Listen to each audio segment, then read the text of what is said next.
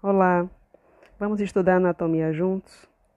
No podcast de hoje, veremos o estudo do sistema circulatório e nós vamos estudar no livro Anatomia Humana, Sistêmica e Segmentar, de D'Angelo Fatini. A terceira edição desse livro é de 2011 e o capítulo de sistema circulatório ele começa na página de número 125 e termina na página 143.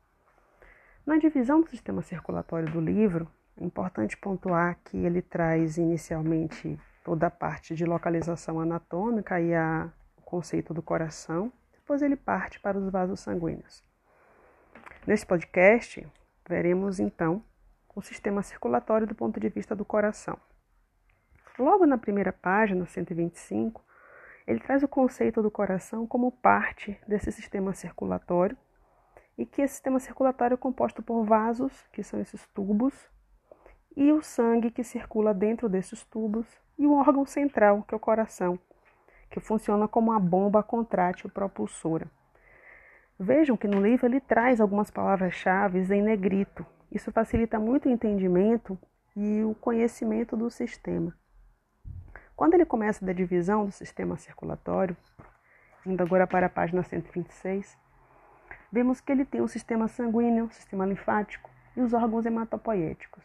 O sistema sanguíneo, o coração, é o vaso modificado do ponto de vista embriológico.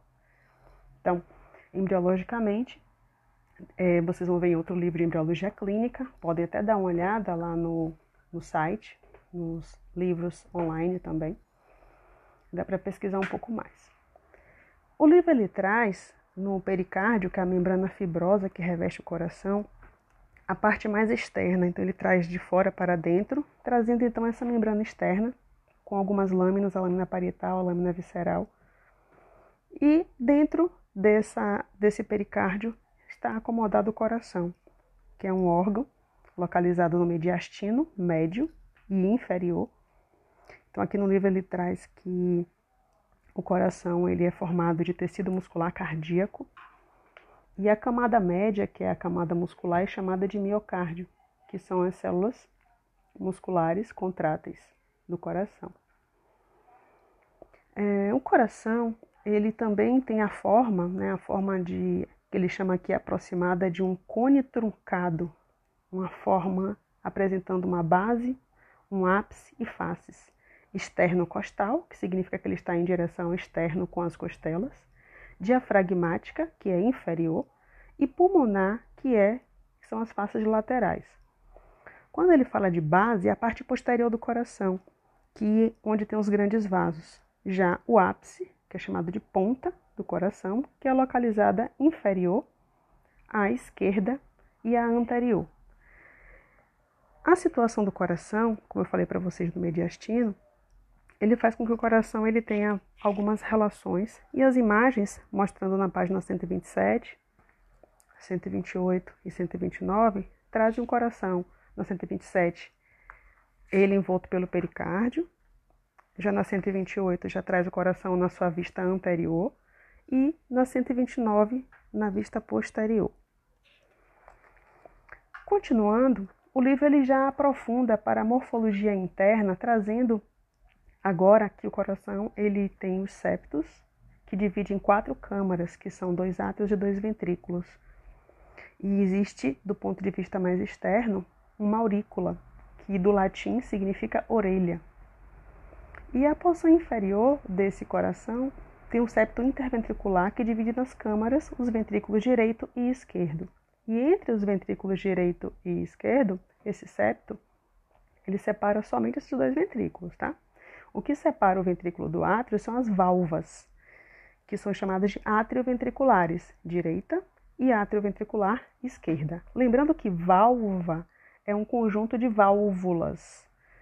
E uma válvula, do ponto de vista anatômico, é formado por uma cúspide, que é o tecido conjuntivo, cordas tendíneas e o músculo papilar, que vai fixar essa corda no coração.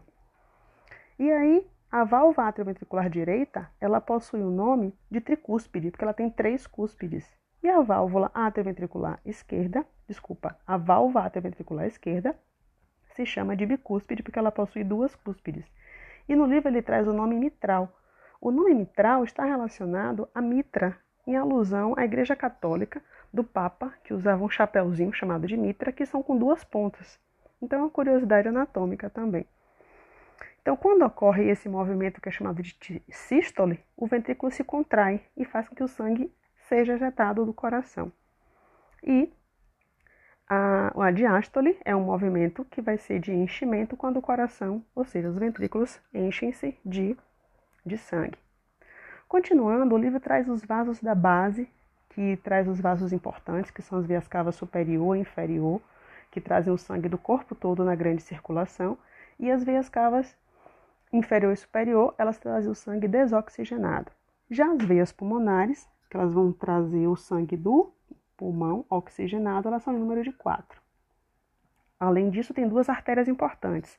A artéria aorta, que leva o sangue para o corpo todo, saindo do ventrículo esquerdo, e a artéria pulmonar, que sai da, da região do ventrículo direito. O nome artéria pulmonar ela é depois da sua bifurcação. Inicialmente ela se chama de tronco pulmonar. Depois que ela se bifurca, ela vira artéria pulmonar direita e artéria pulmonar esquerda. Para poder esse sangue não sair do, não retornar ao coração depois que ele foi ejetado do ventrículo, existem as válvulas semilunares, que são mais outras duas válvulas que ficam entre o ventrículo e a aorta e o ventrículo e a artéria pulmonar. Então é importante pontuar que o coração possui então quatro válvulas. Entre o átrio e o ventrículo, duas, e entre o ventrículo e os vasos, duas. Então, 2 mais 2, 4. Outra coisa legal que também tem quatro coração é que são quatro câmaras, dois átrios e dois ventrículos. E que são quatro vasos importantes: veias cavas, veias pulmonares, tronco pulmonar e artéria aorta. Legal, né? Essa questão de, da associação numérica. Na página 190, 132, já começa a trazer o esqueleto fibroso do coração que é o tecido conjuntivo denso, que vai dar esse suporte para as válvulas e fazer com que o coração ele não se, digamos assim, ele tenha mais força de contração e que ele também tenha um processo de suporte.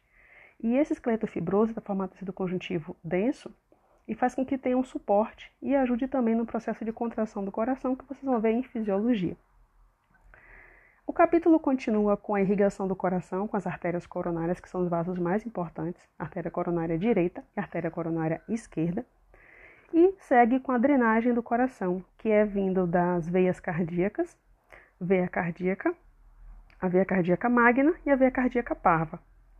E a veia cardíaca magna e parva, elas drenam para uma região chamada de seio coronário, que é a principal estrutura de drenagem no coração, como aponta aqui a figura 8.8 a gente pode observar aqui na imagem, seio coronário, que vai ser o encontro da veia cardíaca à direita e à esquerda. No livro ele traz assim, veia cardíaca magna vindo da esquerda e a veia cardíaca parva, um ramo dela vindo aqui da direita. Seguindo no, na função do coração e terminando esse primeira parte, nós temos o complexo estimulante, que é o que forma o automatismo cardíaco, visto bastante em fisiologia. Então, esse é um assunto bem específico de fisiologia que traz a importância do nó sinoatrial, o nó atrioventricular e os fascículos, que são os fascículos atrioventriculares, por onde vai passar o estímulo de contração do, do próprio miocárdio. Então, esses ramos eles se distribuem em todo o endocárdio para poder facilitar essa contração partindo de baixo para cima, que vai ser da região inferior da base desculpa, do ápice para a região superior. Finalizando essa parte do coração, tem a circulação do sangue por dentro do coração, que vai para o tronco pulmonar. No caso do tronco pulmonar, ela vai para a pequena circulação, gerando então no, no pulmão a hematose. E após acontecendo a hematose, que seja a troca de CO2 por O2, como está mostrando aqui na página 134, na pontinha cá em cima, o sangue oxigenado resultante é levado pelas veias pulmonares e é lançado ao átrio esquerdo, de onde passará para o ventrículo esquerdo e, consequentemente, pela artéria aorta, e agora ele vai para a grande circulação. Então, O coração permite dois tipos de circulação: a circulação pulmonar, que é coração-pulmão, e permite a circulação que é sistêmica, que é circulação corpo, circulação do corpo voltando para o coração. Nesse caso, circulação sistêmica, todos os órgãos serão irrigados ali. Existem outros conceitos de vasos que nós vamos ver em outro podcast, que são conceitos específicos de circulação colateral, de artérias, ramos, calibres. A princípio, esse primeiro estudo termina aqui na página 136 do livro, que faz com que nós tenhamos um pouco de noção de como esse órgão ele vai ser importante para a circulação do corpo. Então, primeira parte do sistema circulatório. Espero que vocês tenham acompanhado e gostado. Até breve!